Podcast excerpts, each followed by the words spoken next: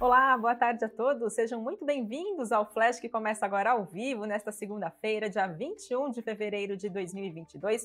Hora de ficar por dentro de quais são os principais destaques desta segunda. Então vamos a eles. Sites de Americanas e Submarina estão fora do ar sob suspeita de ataque hacker. Cosan reverte prejuízo e reporta lucro no, quarto trimestre de 2021. Aliança Sonai passa a deter mais de 5% da BR Malls. Embraer pausa por três anos desenvolvimento de jato E175. Marfrig diz que passará a influenciar na administração da BRF. Além disso, a gente também traz atualizações de como que anda a tensão entre Rússia e Ucrânia, outras notícias do dia. Vamos lá, começo falando pelo nosso cenário corporativo. Hoje um dia negativo para os papéis de Americanas, chegaram a cair mais de 5%, agora logo na abertura do pregão de hoje. Então, o que, que está acontecendo? A varejista teve que suspender parte dos servidores da sua plataforma de comércio eletrônico depois de identificar riscos que a empresa detectou, é, afirmou como de acesso não autorizado agora nesse final de semana. Americanas diz que os servidores foram atingidos inicialmente na madrugada de sábado, a companhia conseguiu restaurar, restabelecer os acessos aos sites no período da tarde de sábado, mas que no domingo teve que derrubar novamente os sites, tirar os sites do ar, depois de outro caso de acesso não autorizado aos sites. A companhia diz que está atuando com recursos técnicos e também especialistas para avaliar a extensão desse evento, desse acontecido e também normalizar com segurança o ambiente de e-commerce o mais rápido possível. Lembrando que os dois sites que estão fora do ar é americanas.com e Submarino, né, que são os dois sites de propriedades da Americanas, e pelo menos até o início, aqui antes da transmissão do Flash, os dois sites ainda seguiam fora do ar. Com isso, papéis de Americanas recuavam, chegou a cair mais de 5%, agora por volta do meio-dia, a queda era de 4,1%. A XP Investimentos apontou que vê essa notícia como marginalmente negativa para a companhia, uma vez que o canal online representa 60% das receitas da empresa e que vai continuar monitorando para entender quais são os termos, né, a maior eh, visibilidade dos possíveis impactos financeiros que esse possível ataque hacker pode então causar para Americanas e que, por enquanto, mantém recomendação neutra e preço-alvo de 40 reais por ação. Então, mais uma companhia sob suspeita de ataque hacker. A gente já viu outras companhias também sendo atingidas, né, tendo seus sites então suspensos, ficando fora do ar depois então de ataque hacker. Vamos ver então quais são as próximas novidades. Fiquem ligados no nosso site que a gente vai atualizando vocês sobre todas as informações. E agora passo para falar de resultados do quarto trimestre de 2021. Quem reportou seu, seus números foi a COSAM, que teve um lucro líquido de mais de 1 bilhão 280 milhões de reais, trazendo uma pincelada sobre os principais números da companhia. Já a receita líquida passou dos 34 bilhões de reais, isso é um aumento de mais de 52% em relação ao mesmo período do ano passado, e segundo a companhia, acabou sendo impulsionada principalmente pela performance positiva da sua subsidiária Raizen. A estimativa do mercado era bem, era menos do que isso, né? Segundo pesquisa feita pela agência de notícias Reuters, era esperado que a receita líquida ficasse em 30 bilhões e veio uma receita de mais de 34 bilhões de reais. A Levante Investimentos apontou que os números apresentados pela companhia vieram mistos, sendo impactado pelo menor resultado da Rumo, decorrente da quebra de safra. Inclusive, a gente também já trouxe mais detalhes da Rumo aqui na transmissão do Flash na semana passada. Caso você queira aproveitar e ainda não assistiu, volte aqui um pouquinho alguns episódios que vocês conseguem mais detalhes do, sobre os números da Rumo. A Levante Investimentos também apontou que as medidas de expansão de negócios atuais e também a entrada em novos negócios faz com que a COSAN seja uma holding de sucesso, muito bem gerida e que tem tudo para trazer retornos consistentes aos acionistas da empresa no longo prazo. Temos novidades também, pessoal, entre Allianz Sonai e BR Malls. A administradora de shoppings BR Malls informou que a Allianz Sonai passou a deter é, participação de 5,05% no capital social da BR Malls. Lembrando que no último dia 14, a BR Malls chegou a informar que o Conselho de Administração da companhia rejeitou de forma unânime a proposta de aquisição que foi feita pela Allianz Sonai. Na proposta, os acionistas da BR Malls receberiam a cada uma ação que tivesse da empresa 0,31 ação ordinária da Aliança além também de uma parcela de R$ 1,61 em dinheiro. E segundo a companhia, o conselho recusou a proposta por entender que ela subavalia o valor econômico da BR Malls. Agora, no último dia 17, a Allianz Sonai chegou a afirmar em nota que pretendia insistir na proposta de combinação de negócios com a BR Malls. Hoje, dia negativo para os papéis das duas empresas, BR Malls caía 0,30% e a Allianz Sonai recuava 0,65%.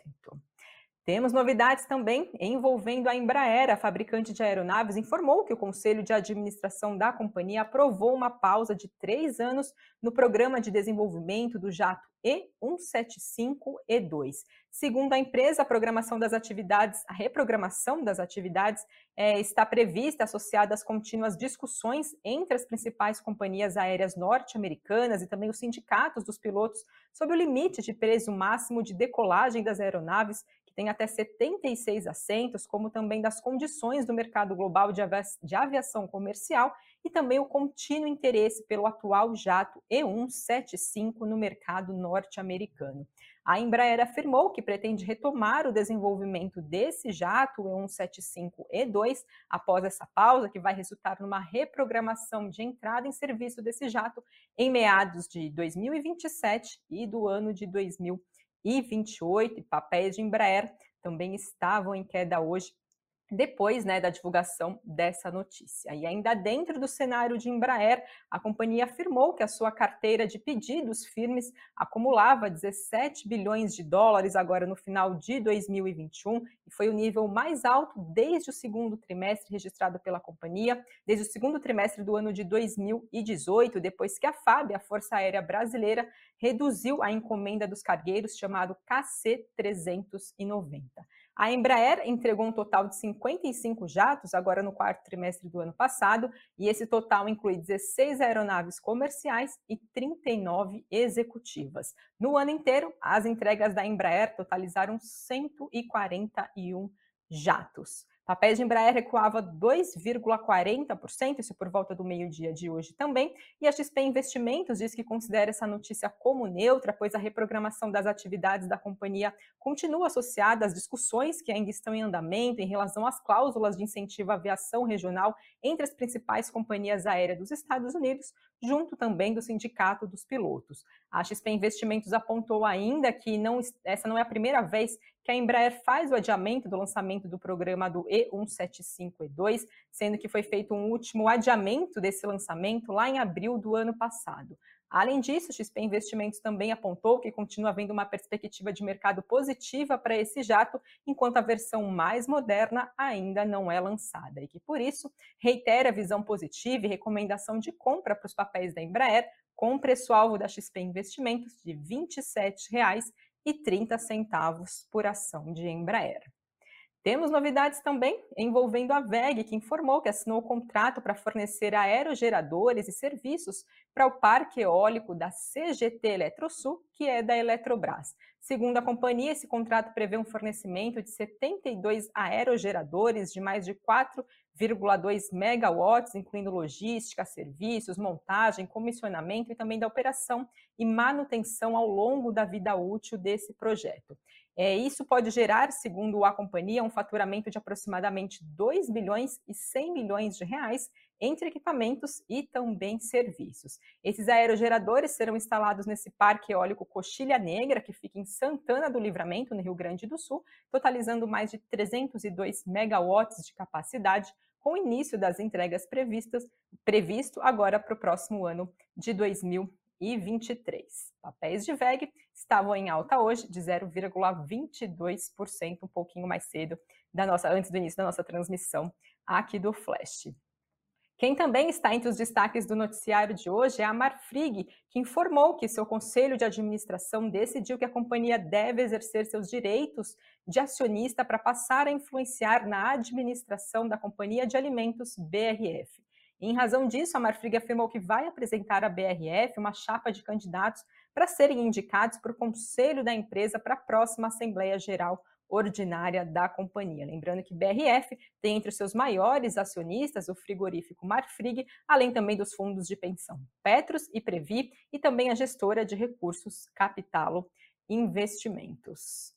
Falando agora de Enalta, ela informou que iniciou a perfuração do seu primeiro poço exploratório em um bloco na bacia Sergipe, Alagoas, onde tem parceria com as petroleiras norte-americana ExxonMobil e a Murphy Oil. Segundo a Enalta, essa perfuração vai ter uma duração estimada entre dois e quatro meses. E a Enalta Energia SA, que é a controlada da companhia, tem atualmente 30% de participação em nove blocos dessa bacia de Sergipe, Alagoas.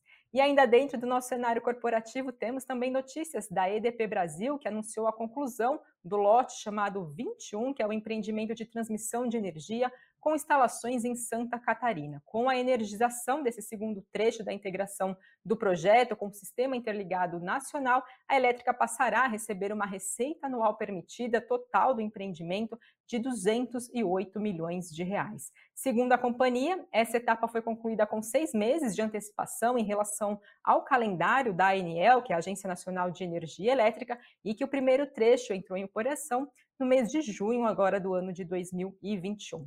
Esse lote né, inclui 435 quilômetros de linha, 925 torres e uma subestação que percorre 28 municípios catarinenses, perdão, e a construção recebeu investimentos é, agora do lote 21 de 1 bilhão 280 milhões de reais.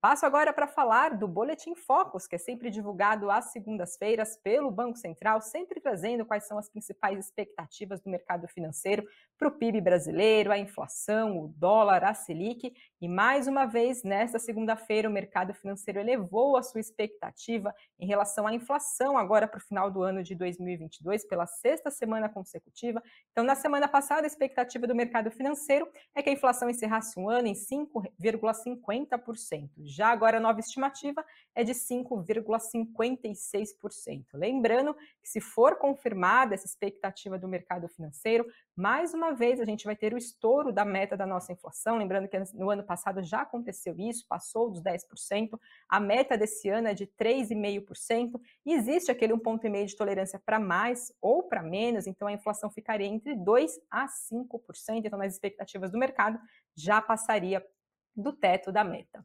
Em relação das expectativas para o ano que vem, o mercado financeiro manteve em 3,50%, lembrando que a meta do ano que vem é de 3,25%.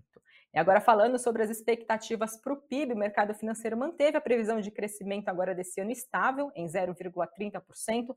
Para o ano que vem, a expectativa também foi alter... não foi mexida, não foi é, mudada, então permanece em 1,50%. Em relação à taxa de juros, também foi mantida a expectativa de 12,25%, lembrando que atualmente ela está em 10,75%. Já a expectativa para a Selic no final do ano de 2023 é que ela permaneça estável em 8%, então manteve já a expectativa vinda da semana passada. E por fim, em relação ao dólar, a projeção recuou. Na semana passada, a expectativa é que encerrasse esse ano a R$ 5,58 e agora o mercado estima que encerre o ano a R$ 5,50. Para 2023, a expectativa também caiu. Era esperado R$ 5,45 e agora a nova projeção passou para R$ 5,36. E agora vamos entender um pouquinho quais são as novidades lá do exterior envolvendo a tensão entre Rússia e Ucrânia.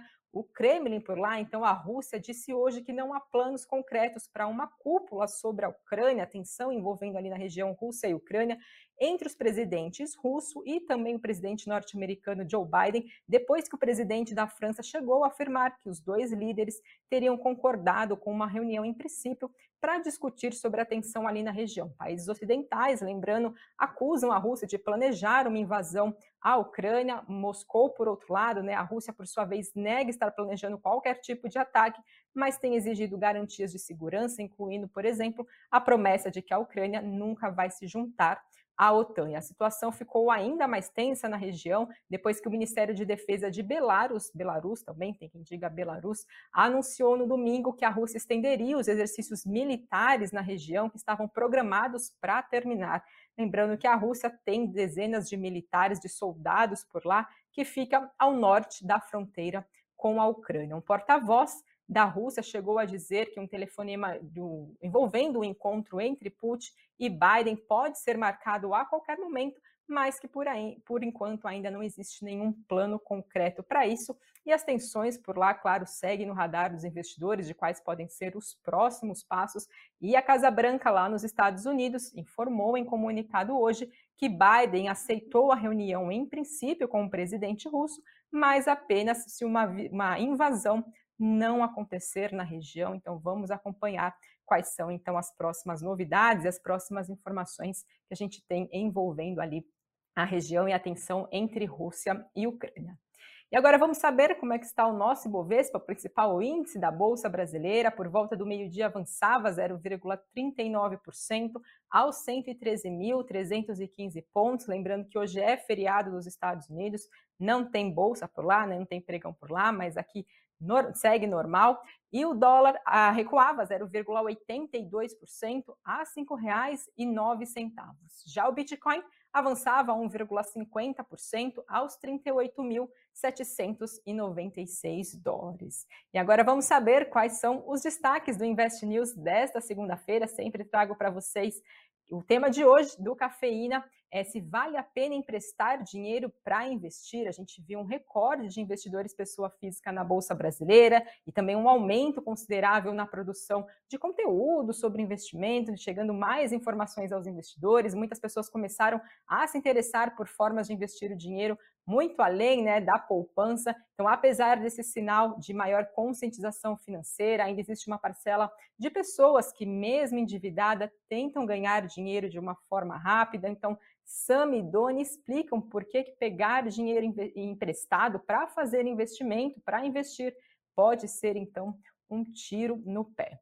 E no nosso site, que é o investnews.com.br, a gente fala sobre o avanço dos carros elétricos, movimentando negócios de empresas listadas na Bolsa Brasileira. O mercado de eletrificação de veículos vem ganhando força do país, mas não está restrito somente a essa indústria. A gente viu recentemente várias empresas firmarem negócios dentro desse segmento, a Movida, a Vibra, a Estapar, a Ambev. Então, conversei com especialistas para entender esse cenário, quais são os pontos de atenção, perspectivas. Então, tem todos os detalhes no nosso site investnews.com.br. Fiquem ligados também na programação do Invest News. Tem seis e meia da tarde, sempre ao vivo, o boletim trazendo as demais notícias que repercutem no dia para vocês seguirem bem informados e tomarem as melhores decisões de investimentos. E agora dou uma olhada no que o Thiago conseguiu separar aqui para me ajudar nos comentários de vocês, nas perguntas. O Gil Costa falando hoje deve ser um dia morno por aqui devido ao feriado nos Estados Unidos. Isso mesmo que eu comentei agora há pouquinho, é o dia do presidente lá nos Estados Unidos, é feriado por lá, então isso tem uma diminuição né, de, de volume de, de negociações. Pessoal, com isso eu encerro a transmissão de hoje. Esses são os principais destaques do dia, mas fiquem ligados na programação do Invest News para seguirem sempre bem informados. Uma ótima tarde a vocês e até amanhã.